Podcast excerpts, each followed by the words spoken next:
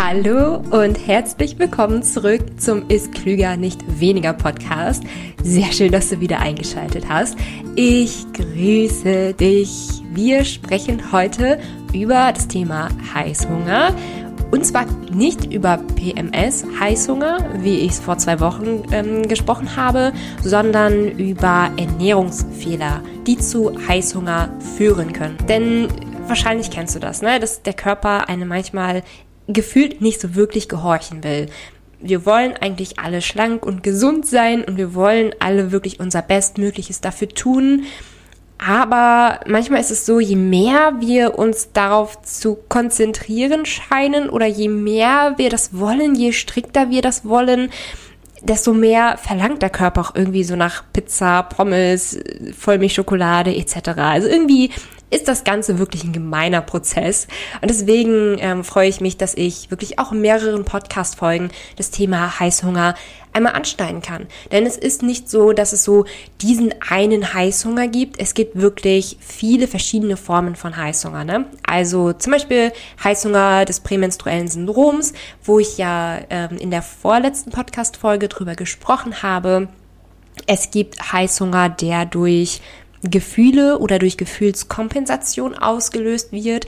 Also typisches Beispiel, wir sind traurig oder wir wollen uns irgendwie belohnen ähm, Essen schüttet ja Glücksgefühle in uns aus. Von daher ist Essen immer eine leichte Möglichkeit, um uns wieder glücklich zu machen oder um uns zu belohnen. Das ist auch ein bisschen tricky, aber da soll es in dieser Podcast-Folge nicht drum gehen. Ähm, Heißhunger kann auch wirklich auf einer schlechten Alltagsplanung einfach basieren. Zum Beispiel, wenn man wirklich lange nichts mehr gegessen hat und dann in so einen richtigen Heißhungerstrudel kommt oder wenn der Stress abfällt und äh, man dann auf einmal so einen richtig starken Hunger bekommen hat aber man bekommt halt auch Hungergefühle, wenn man Essen alleine sieht. Das ist auch ein bisschen ähm, gemein. Wir konzentrieren uns hier darauf, ähm, dass was wir essen, ähm, dass wir das einmal abändern. Und da habe ich dir vier häufige Ernährungsfehler mitgebracht, die Heißhunger eben zur Folge haben können. Und ich möchte es hier nochmal wirklich ganz klar sagen, das, was ich hier in dieser Podcast-Folge sage, ist wirklich das Erste, was ich tun würde, um ja meinen Heißhunger abzustellen, wenn ich Heißhunger hätte. Ernährungsfehler oder was man dann tun kann, das wird so oft irgendwie so belächelt und oft suchen wir nach dem großen Trick irgendwie, um das abzustellen. Aber ich kann dir auch wirklich sagen, das, was ich hier sage, ist auch wirklich das Effektivste gegen Heißhunger. Und wie gesagt, das ist wirklich das Erste, was ich tun würde, ähm, wenn ich Heißhunger habe, dass ich das einmal abändere. Denn es, alleine das kann schon so viel abändern und auch alle anderen Heißhungersituationen, die ich gerade besprochen habe, lindern. Wie gesagt, mein Konzept heißt halt nicht umsonst ist klüger, nicht weniger. Und ich kann da aus Erfahrung sprechen, wirklich. Also ich habe ja mein zwölfwöchiges Change-Programm, wo ich den Teilnehmern dabei helfe, ja, sich wieder langfristig wohl im Körper zu fühlen, ähm, langfristig abzunehmen und einen gesunden Lebensstil wirklich in den Alltag zu integrieren, dass man sich auch wirklich gut mit diesem gesunden Lebensstil fühlt. Und ich kann dir da wirklich sagen, dass Heißhunger da am Anfang bei den Teilnehmern sehr, sehr großes Thema ist. Aber ähm, dass sich das wirklich auch schon nach den ersten zwei Wochen in unserer Magenfüllerphase wirklich deutlich bessert. Und da ändern wir eben, was wir essen.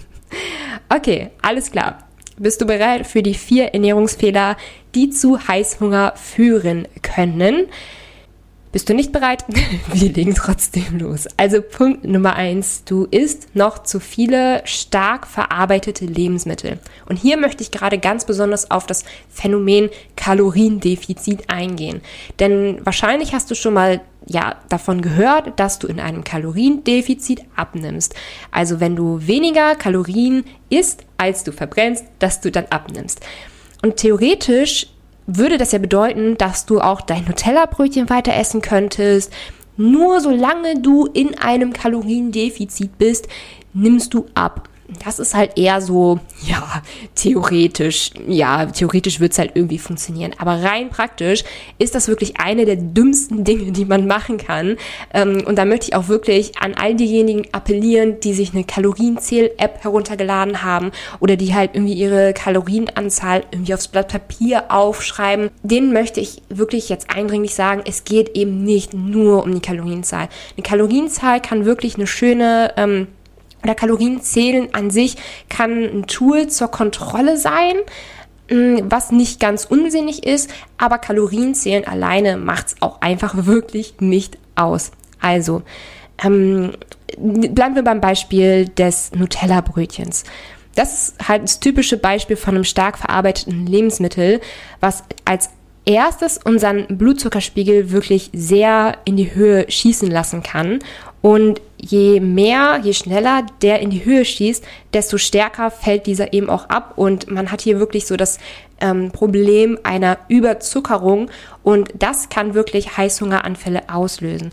Und es geht hier auch wirklich nicht darum, irgendwie den Blutzuckerspiegel konstant zu halten, sich jetzt nicht irgendwie carb zu ernähren, irgendwie Kohlenhydrat möglichst frei zu ernähren. Es geht vor allem nämlich darum, einen starken Anstieg und einen starken Abfall zu vermeiden. Ähm, wir wollen hier ganz einfach einen leichten Anstieg und einen leichten Abfall des Blutzuckerspiegels. Das ist für uns gewünscht. Also ein leichter Blutzuckeranstieg äh, ähm, sorgt für eine Insulinausschüttung und Insulin sorgt letztlich einfach dafür, dass der Blutzuckerspiegel wieder normalisiert wird und ja, dass Glucose, die Kohlenhydrate, die halt gerade im Blut sind, dass die eben auch vom Körper verwertet werden können, dass wir eben unseren Alltag bewältigen können. Also Insulin ist da auch wirklich nicht unser Gegner. Insulin sorgt sogar ähm, ja für ein Sättigungsgefühl. Wie gesagt, es geht hier nicht um einen starken Anstieg. Ähm, es geht hier wirklich um einen ganz normalen Rahmen von Insulin und von Glucagon. Das ist der Gegenspieler von Insulin.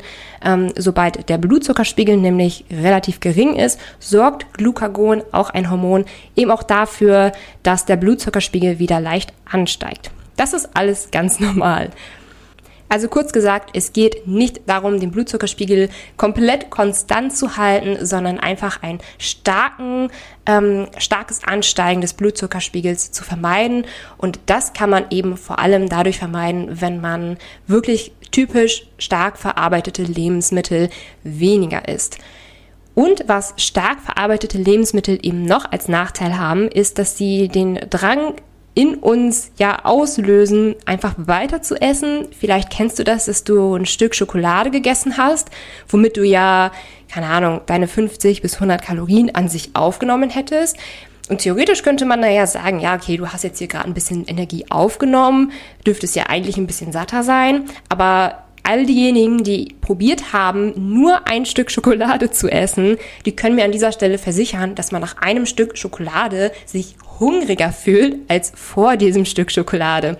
Und in Fachkreisen ähm, nennt man das Ganze High Palatability. Also generell einfach dieses Gefühl, nach dem Essen hungriger zu sein als vorher. Und was man da machen kann, ist relativ simpel und zwar stark verarbeitete Lebensmittel einfach reduzieren. Wie gesagt, es geht nicht darum, auf irgendetwas komplett zu verzichten, irgendwie was zu verteufeln oder so.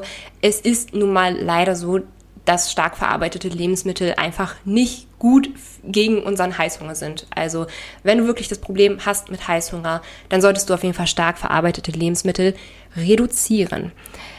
Punkt Nummer zwei, da schauen wir uns einmal die Ballaststoffe an. Ballaststoffe sind nämlich ein richtiger Sättigungsbooster, weil sie sogenannte Quellstoffe enthalten.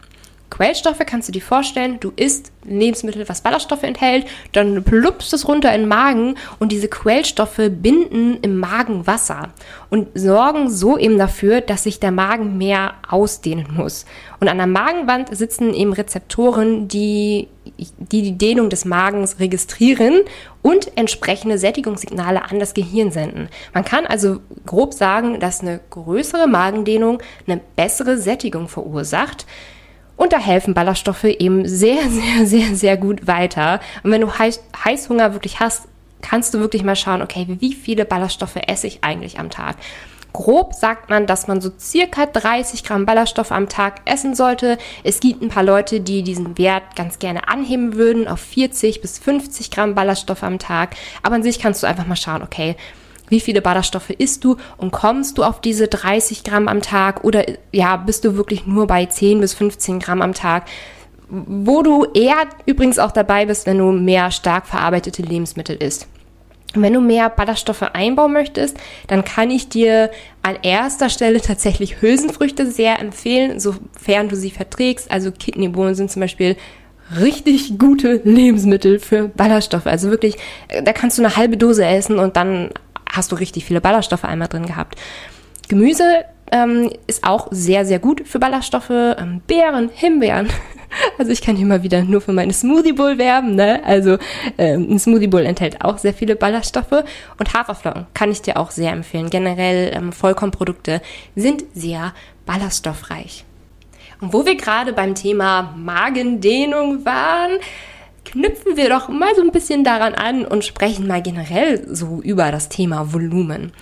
Denn ich habe jetzt gerade erklärt, dass du eine bestimmte Menge essen musst, damit sich dein Magen eben auch ausreichend ausdehnen kann und du eben so auch eine Sättigung verspüren kannst. Und wie gesagt, es geht da aber wirklich nicht darum, irgendwie mehr Kalorien zu essen und irgendwie wieder alles so fein säuberlich abzuzählen oder so.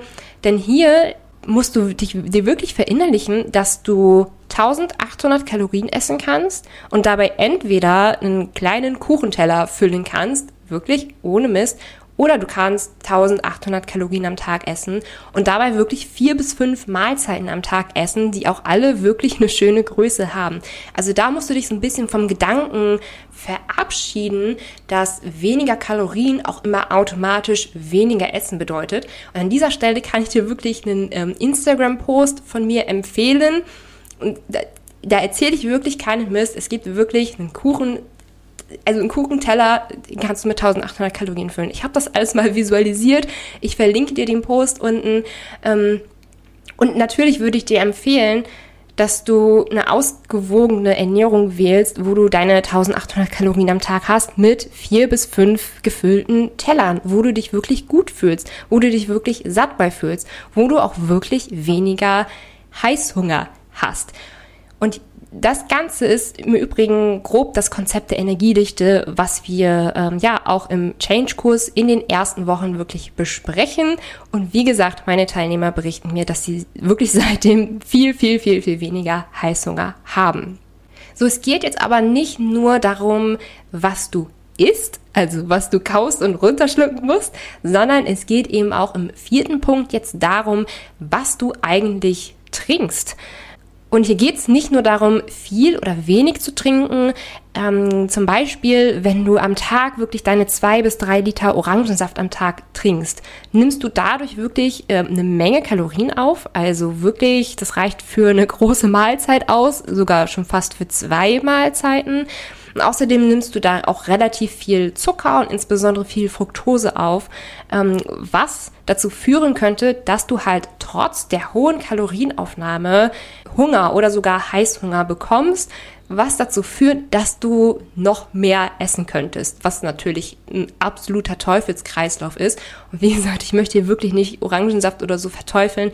Wenn du gerne Orangensaft trinkst, dann belass es wirklich lieber bei einem Glas am Tag und steige eben auch auf Wasser um. Also wirklich, dass du so deine anderthalb bis zwei Liter Wasser zumindest am Tag trinkst. Denn häufig ist es so, dass wir ähm, Durstgefühle mit Hungergefühlen ver verwechseln, gerade wenn wir halt nicht sonderlich viel getrunken haben gerade dass wir irgendwie so, so ein bisschen leere Gefühle im Magen haben und dann so denken, ach ja, jetzt könnte ich auch mal wieder was essen.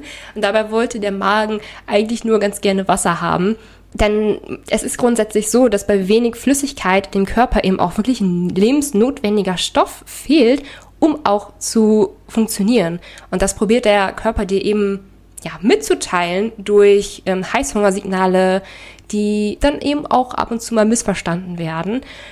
Und wie gesagt, es geht auch nicht darum, fünf Liter am Tag zu trinken. Ähm, Probier es wirklich erstmal mit anderthalb Liter. Schau mal, vielleicht bekommen dir zwei Liter am Tag besser, vielleicht kommen dir zweieinhalb Liter am Tag besser. Aber wenn du wirklich unter anderthalb Liter am Tag trinkst, könnte das auch für dich ein Zeichen sein, ähm, dass du ja in dem Sinne gar keinen richtigen Heißhunger hast, also dass du gar nicht so das Verlangen eigentlich nach Essen hast, sondern dass dir der Körper eigentlich nur sagen möchte, dass er ganz gerne ein bisschen Wasser hätte. Also, ich fasse an dieser Stelle noch einmal zusammen. Wir hatten als Punkt 1 die stark verarbeiteten Lebensmittel besprochen und da natürlich auch meine Empfehlung, sie zu reduzieren. Als zweiten Punkt hatten wir die Ballaststoffe besprochen, gerade wenn man dann zu wenig ballaststoffreiche Lebensmittel isst, dass das eben auch ähm, zu vermehrtem Hunger oder sogar Heißhunger führen kann. Der dritte Punkt, dass du ein zu geringes Volumen isst. Mit meiner Empfehlung, schau dir da wirklich meinen Instagram-Post an, den ich dir in den Show Notes verlinke. Und als vierten Punkt, ähm, dass du entweder zu wenig Wasser trinkst oder eben auch zu viel Orangensaft, Cola etc. trinken könntest. Jetzt kannst du an dieser Stelle gerne einmal überlegen, hm, gibt es da wirklich so einen Punkt, der auch wirklich auf mich zutrifft? Denn wahrscheinlich ist es so, dass du alles schon mal irgendwie gehört hast. Und es geht ja nicht darum, dass du alles weißt, sondern dass du auch für dich fragen kannst, hey, hat sie vielleicht in einem der Punkte ähm, recht und trinke ich vielleicht tatsächlich wenig Wasser oder esse ich tatsächlich äh, zu wenig Ballaststoffe, obwohl ich immer gedacht habe, dass ich eigentlich relativ viele Ballaststoffe esse. Das kannst du an dieser Stelle gerne für dich einmal ähm, ja, reflektieren und herausfinden. Schreibe mir auch gern auf Instagram, ob eine der Punkte auf dich zutrifft. Ich heiße da Milenas Rezept, verlinke ich auch in den Show Notes. Ansonsten sehen wir uns, nein, nicht, wir sehen uns bald wieder. Ach, ich muss, muss mich da immer so ein bisschen korrigieren. Wir hören uns zur nächsten Podcast-Folge wieder. Bis dann!